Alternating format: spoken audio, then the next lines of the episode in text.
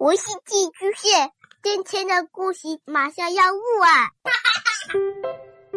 孩子的世界充满了色彩和欢乐，用有温度的声音讲你爱听的故事。白羊叔叔和大明的晚安故事。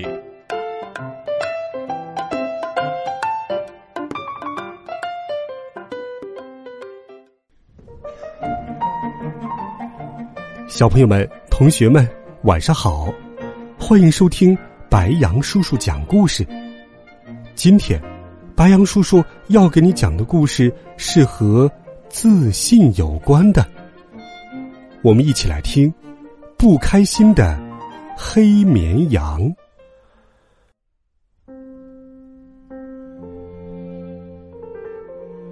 黑绵羊可可豆每天都不开心。我们都很开心，为什么你不开心呢？棉花糖问。因为我和你们不一样啊，我是黑色的，而你们都是白色的。那有什么关系？我觉得黑羊毛也很美。但可可豆还是觉得不开心。吃草时，草原上的白绵羊就像天空中漂浮的白云。只有我是黑色的，这多么奇怪呀！可可豆想。睡觉时，白绵羊们聚集在一起取暖。只有我是黑色的，这多么奇怪呀！可可豆想。他在面粉堆里打了几个滚儿。啊切，啊切！所有的白绵羊都奇怪的看着他。哦，算了吧。看起来不怎么好。他用白绵羊的毛织了一件毛衣，所有的白绵羊都奇怪的看着他。哦，算了吧，看起来还是很奇怪。可可豆太想改变了，他甚至想，老了以后黑色的毛就会变白。不过那要很久很久以后了。可可豆。不想等那么久。可可豆更不开心了，他不想参加聚餐，也不想和大家一起游戏，他悄悄离开了羊群。谁在那里？你堵住我的洞口了！突然，一个声音从可可豆身下传来，可可豆吓得跳了起来。一只野兔从草丛下的洞里钻出来。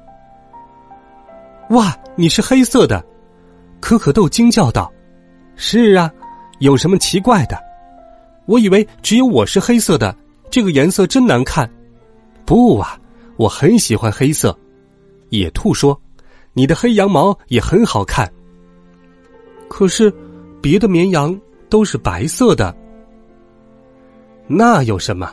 你还是一只绵羊，你的朋友们还是一样爱你呀。”可可豆想了想，说：“是的，我想他们是爱我的。”小黑，你在跟谁说话？对，你看我们，每一个颜色都不一样，可是我们是一家人。我爱他们，他们也爱我。兔子小黑说：“黑色还有一个好处，你看。”小黑指着远处说：“你不见了。”马上就会被发现，你的朋友们正在找你呢。果然，白绵羊们四处散开，正在焦急的寻找可可豆。我在这里！可可豆大声叫着，它飞快的跑向羊群，就像一道闪电。你跑到哪儿去了？我们都很担心。棉花糖说：“我不会迷路的，这里是我的家。”你们是我最爱的家人，小朋友，不管你是什么样子的，你的家人都会爱你哦。